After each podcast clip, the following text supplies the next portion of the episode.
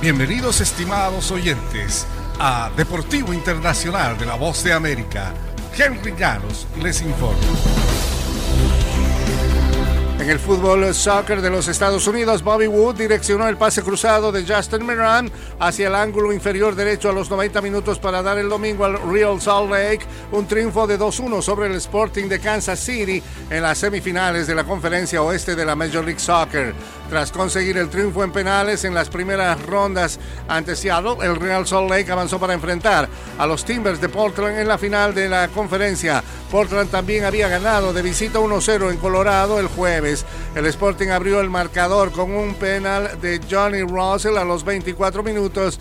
Russell anotó después que Aaron Herrera cometiera una falta sobre Gary Kinda dentro del área. Tres de los cuatro jugadores eh, que estuvieron involucrados en las anotaciones del Real Salt Lake ingresaron de cambio en la segunda parte. Meram y Anderson Julio ingresaron a los 57 minutos, mientras que Woods suplió a Rubio Rubin a los 72.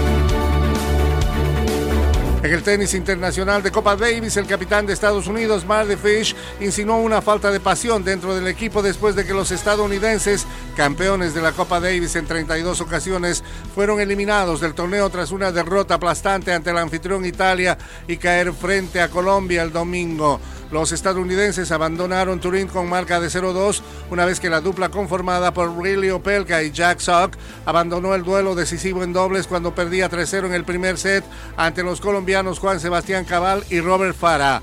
Daniel Elahi, galán número 111 del mundo, había igualado la serie 1 a 1 al superar 6-3, 3-6 y 7-6 a John Eisner. Gran Bretaña, Kazajistán y Croacia avanzaron a los cuartos de final de la Copa Davis tras ganar sus grupos. El día domingo el equipo británico superó 2-1 a la República Checa y se llevó el grupo C en Innsbruck, Austria. En el fútbol internacional, después de un gol de antología, Vinicius Jr. corrió hacia el banderín de córner y se puso a bailar a samba.